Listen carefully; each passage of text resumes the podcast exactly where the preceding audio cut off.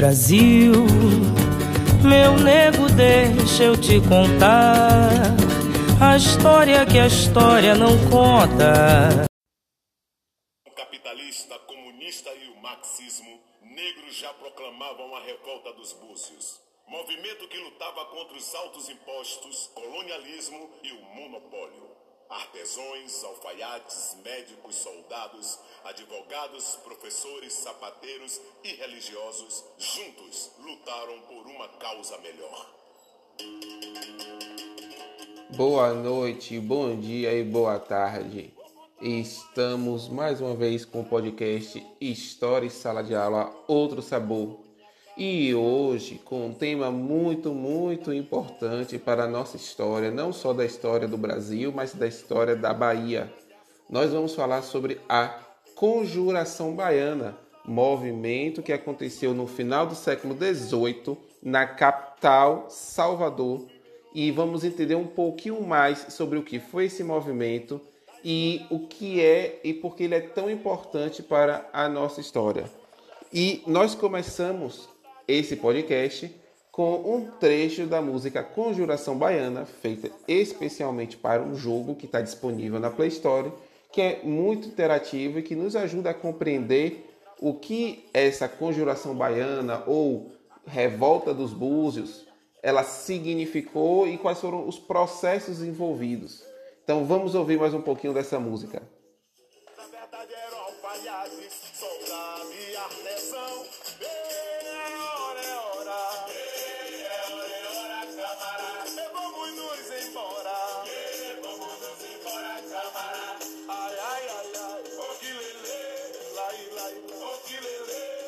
ai, ai, ai. O que lelê, lai. O que lelê, já mandei chamar. Lugar tantas pra jogar. Já mandei chamar. Manuel Faustino pra jogar. Já mandei chamar. Luiz Gonzaga das Virgens. Já mandei chamar. João de Deus pra jogar. Já mandei chamar. E é com esses nomes, João de Deus, Lucas Dantas, Luiz Gonzaga das Virgens e Manuel Faustino, que foram considerados líderes da Revolta dos Búzios, que começamos esse podcast. Antes de iniciar especificamente a falar do tema, gostaria de me apresentar mais uma vez para quem já nos acompanha. Sou o professor Rafael Barbosa e é, estarei com vocês falando um pouco sobre a conjuração baiana. Bem, antes da gente entrar a fundo sobre a conjuração baiana, é importante a gente destacar que no final do século XVIII, o Brasil, o território do Brasil, que era colônia de Portugal, passava por várias transformações. E a principal delas foi a interiorização do território. Esse é um tópico importante, anotem aí. O que significou a interiorização do território? Até o século XVI, ou seja, por volta dos anos. Ah, desculpa, até o século XVII, ah, por volta dos anos 1650, 1690, a ocupação colonizadora dos portugueses se concentrou na, na faixa litorânea. Então, quando a gente fala de Brasil colonizado no século XV e no século XVI, nós estamos falando da faixa litorânea, no máximo 50, 60 quilômetros para o interior. É no século XVIII que vai haver uma constante interiorização, caminhos dos colonizadores para a exploração do interior. À medida que os colonizadores avançaram para o interior, houve confrontos com a população indígena que já residiam nesse local. A população indígena, em alguns casos, é, fugiu mais para o interior ainda. Em outros casos, a população indígena foi assassinada pelos colonos, mas a colonização fez com que portugueses e portuguesas avançassem. Já falamos um pouco disso e vamos retomar em, outra, em outro momento. Um desses avanços é a chegada à região da Chapada Diamantina, que só aconteceu por volta de 1701. Com o crescimento da colônia, nesse sentido, várias é, pessoas começaram a questionar a administração de Portugal. E como é que essa colônia cresceu? Ela cresceu por duas vias. Uma foi a pecuária, principalmente porque, como o litoral era destinado ao plantio de cana-de-açúcar e gado, vaca, boi come cana-de-açúcar, ficou proibido a criação de animais no litoral brasileiro. Então, de Salvador até 80 quilômetros para o interior, que é mais ou menos onde é a região de Feira de Santana, era proibido criar animais. Isso em toda a faixa litorânea, desde São Paulo até o Rio Grande do Norte. Então, o que, é que os criadores de gado tiveram que fazer? Avançar para o interior. E naquele tempo não tem mapa, não tem GPS, não tem Waze. Eles iam se guiando nos caminhos que os próprios animais abriam. E os animais sempre procuram água, água para beber. Então foi seguindo o curso dos rios e acompanhando o gado, acompanhando as boiadas que colonos portugueses avançaram para o interior. E aqui vamos falar especificamente de Bahia. O caminho principal de interiorização da Bahia foi pelo rio Paraguaçu. Esse mesmo rio Paraguaçu que passa aqui na Chapada Diamantina, ali na cidade de Andaraí, ele deságua na Baía de Todos os Santos, no município de Cachoeira. Então, criadores de gado subiram o Paraguaçu ano após ano, ano após ano, até chegar aqui na região da Chapada Diamantina. Outra é, parte dessa interiorização foi o Rio São Francisco. O Rio São Francisco, ele é, corta a Bahia na região oeste, região de Bom Jesus da Lapa, é, região de Botirama, região de Xique-Xique, e nessa região também é muito forte a criação de gado que provém desse período. Bom, aqui eu falei sobre um dos aspectos da interiorização, a pecuária. A criação de gado levou à colonização para o interior no século XVIII. Anotem aí. Uma outra característica é a descoberta das Minas Gerais. Desde o início da colonização, portugueses e portuguesas vinham para o Brasil atrás de ouro. A cana-de-açúcar, o plantio de cana-de-açúcar, foi muito mais uma alternativa porque não encontraram ouro, não encontraram prata, não encontraram metais preciosos. Mas eles não deixaram de buscar. Até que, em meados do século XVIII, ali por volta de 1700, 1710, 1720, eles encontraram e começaram a explorar ouro nas Minas Gerais. Então, primeira coisa importante: as Minas Gerais pertencia uma parte à capitania de Porto Seguro e outra parte à capitania do Espírito Santo. Mas os colonos que encontraram vinham de São Paulo. E os paulistas reclamaram a posse daquela terra. Houve uma guerra entre baianos e paulistas e o governo português, para não dar vitória nem aos baianos nem aos paulistas, decidiu criar um novo estado, um novo território. Esse território é o território que hoje é o estado de Minas Gerais. E lá, em Minas Gerais, eles começaram a extrair ouro né, em grandes quantidades. Falando de Bahia, há um local aqui na Bahia, antes da Chapada Diamantina, que também houve extração de ouro, mas só depois das Minas Gerais que é a região de Rio de Contas, que é na região sul da Chapada Diamantina. A extração de diamante com, em lençóis já vai acontecer num período posterior, sobretudo na virada do século XVIII para o século XIX. Então espero que vocês tenham compreendido até aí. Bom, esse panorama do século XVIII, interiorização da metrópole, interiorização pela pecuária e aumento da, do recolhimento de ouro, fez com que alguns problemas sociais surgissem. É, e a população aumentou muito, a população aumentou bastante nesse período. Então, é, algumas pessoas começaram a pensar assim: por que a gente tem que obedecer a Portugal? E por que a escravidão existe no Brasil? Não devemos parar com esse negócio de uma pessoa escravizar as outras? E por que a gente tem que, tudo que a gente produz tem que mandar para a Europa? Devia ficar aqui mesmo.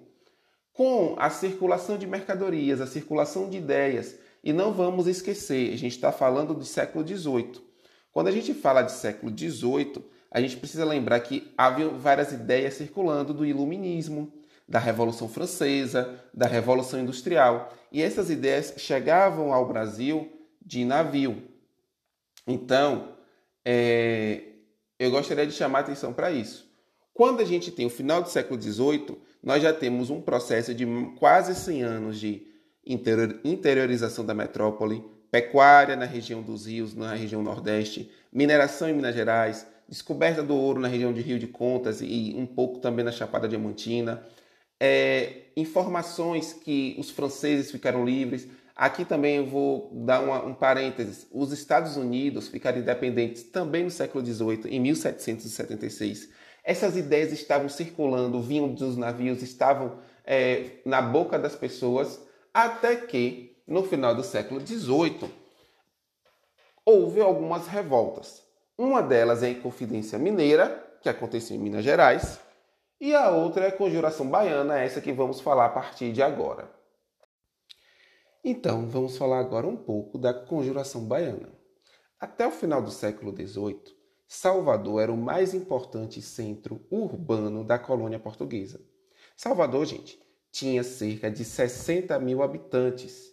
E lembrando que Salvador foi capital do Brasil até 1763, ou seja, Salvador foi capital quase até a metade do século XVIII. E só aí que a administração da colônia foi tra transferida para o Rio de Janeiro. Vamos lembrar que Salvador possui um ponto privilegiado no litoral. Em torno de Salvador tinha um comércio muito movimentado. Haviam cerca de 500 engenhos e com lavouras né, de cana-de-açúcar, que contrastava com a enorme pobreza de mais ou menos 60 mil habitantes. Salvador, no final do século XVIII, já tinha por volta de 60 mil habitantes. Alimentos como carne, sal e azeite subiam de preço todo dia. E a gente está falando aqui de um problema econômico. Lembrando que a gente está em 2021 e as coisas continuam subindo desenfreadamente. Alimentos né, que subiam de preço e tal. Além disso, roupas, calçados e ferramentas eram produtos muito caros e a Rainha de Portugal tinha proibido a instalação de manufaturas no Brasil. E aqui vamos fazer um paralelo com a Revolução Industrial. Enquanto a Inglaterra tinha produzido as suas indústrias, a rainha de Portugal proibiu o Brasil de ter suas próprias indústrias. E por que ela proibiu? Aqui, gente, vem os acordos internacionais que a gente precisa sempre saber que isso influencia muito na história. A Inglaterra, para poder vender aquilo que ela produzia com a Revolução Industrial, proibiu, fez um acordo com Portugal de que Portugal não poderia ter indústrias nas suas colônias. Então, é, isso foi um acordo né, feito no século XVIII e isso fez com que o Brasil não tivesse uma industrialização junto com a Inglaterra no período. Havia também uma grande, uma grande cobrança de impostos.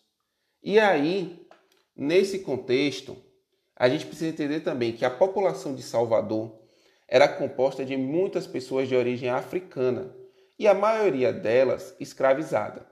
E quem era elite branca? Né? A elite era formada por fazendeiros e grandes comerciantes, e muitos deles de origem europeia, né? assim, direto, não nascidos no Brasil, portugueses e espanhóis. Entretanto, como Salvador já era uma grande cidade, entre as camadas mais baixas da população havia muitas pessoas livres, mestiços, padeiros, professores, alfaiates, é, por isso que também é conhecido como Revolta dos Alfaiates, né, essas pessoas não eram ricas, mas também não eram, é, vamos dizer assim, escravizadas. Elas eram pobres. Trabalhavam, muitas delas eram brancos pobres, é, pessoas mestiças, né? filhos ilegítimos que muitas vezes é, havia esse processo de o homem branco da elite engravidava uma mulher negra e não assumia o filho. Então, Esse era o, o caldeirão de Salvador. A partir do, de, do século XVIII, as ideias iluministas de liberdade, de fraternidade, dos direitos começaram a chegar aqui na Bahia. Uma outra informação também que começa a chegar na Bahia é a respeito da Revolução Haitiana. Os haitianos, né, que era colônia francesa, eles conseguem a independência, né, faz uma revolução junto com no mesmo período da Revolução Francesa. A Revolução Francesa acontece na França e no mesmo momento os haitianos, 400 mil escravos haitianos, fazem uma revolta. Então, essas ideias todas chegam em Salvador e em 1797, membros da elite fundaram a sociedade secreta Cavaleiros da Luz, né, com ideais iluministas. Promovia reuniões e a partir dessas reuniões, onde também participavam pequenos comerciantes, soldados, alfaiates, artesãos, pessoas escravizadas também eram aceitas é, e muitos alfaiates, eles começaram a planejar uma ideia separatista. E se a Bahia se separasse do resto da colônia? E se a Bahia ficasse independente de Portugal? Como tinha muitos alfaiates, a conjuração baiana também é conhecida como Revolta dos Alfaiates, mas eu prefiro chamar de Revolta dos Búzios. E vou explicar depois por quê. O que é que essas pessoas queriam? Essas pessoas queriam, acima de tudo, o fim da escravidão e a formação de uma república inspirada nos princípios franceses. Então, o modelo francês de república, ele chega até a nós e esses, essas pessoas livres, esses trabalhadores, os próprios escravizados começavam a discutir. E por que não a gente? Os textos que eles escreviam é, falavam de igualdade, denunciavam os altos impostos e os preços dos produtos. Lembrando que não tinha rede social na época, esses textos não estavam na internet. Eles escreviam bilhetes e colavam nas portas, ou então enviava por debaixo da porta, ou então chegava no meio da praça, como a maioria da população nesse período não sabia ler, pegava esses textos, iam para o meio da praça e liam para que as pessoas pudessem ouvir. Até que é, o primeiro momento assim é, houve uma reação de tentar prender os líderes e foi considerado líder Luiz Gonzaga das Virgens, identificado pela letra que tinha sido o autor de alguns dos panfletos. E o que é que esses panfletos reivindicavam? A proclamação na Bahia de uma república semelhante à da França em que todos, brancos, negros ou mestiços, tivessem liberdade e igualdade. A abertura do Porto de Salvador para não mais restringir o comércio, medidas para dinamizar o comércio do pau-brasil, do tabaco e do açúcar, diminuição de impostos, aumento da oferta de alimentos, porque era muito caro, muito caro mesmo. Então tinha que ter mais carne, mais farinha, porque isso afetava os mais pobres.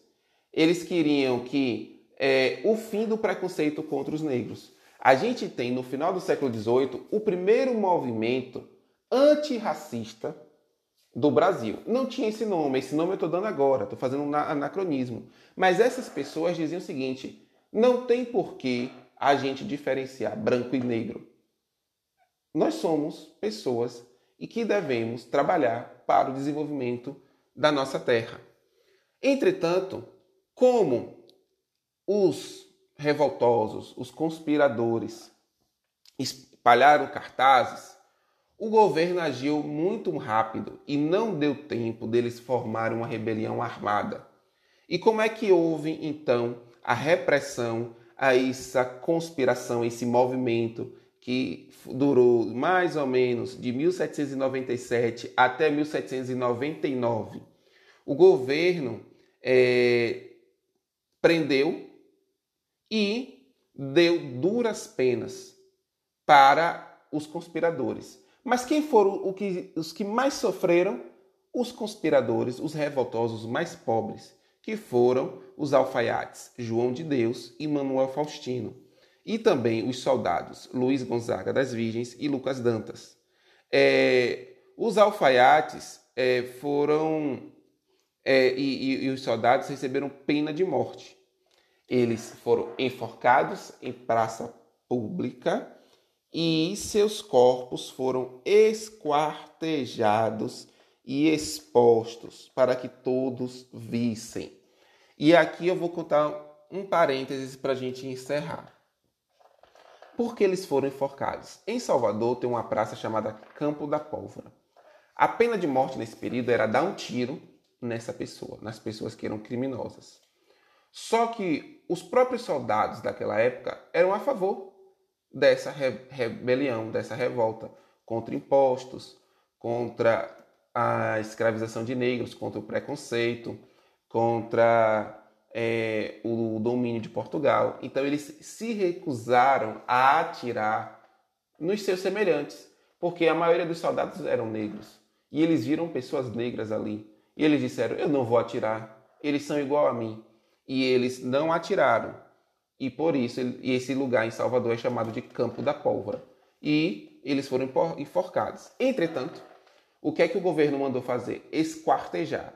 Cortou cada pedaço do corpo, pendurou nos postes na avenida, né, que hoje é Avenida 7 em Salvador, não tinha esse nome na época, mas não, na região que é Avenida 7, para que os membros e os escravizados e as outras pessoas pobres, toda vez que acordasse, passasse pela rua, visse os corpos pendurados, porque eles teriam medo de tentar qualquer coisa contra o governo português. Então, gente, essa é a história da conjuração baiana que nós escutamos hoje. Espero que vocês tenham gostado e é, que vocês tenham aprendido um pouco de um capítulo tão importante, não só da história do Brasil, mas sobretudo da nossa história baiana. Até mais.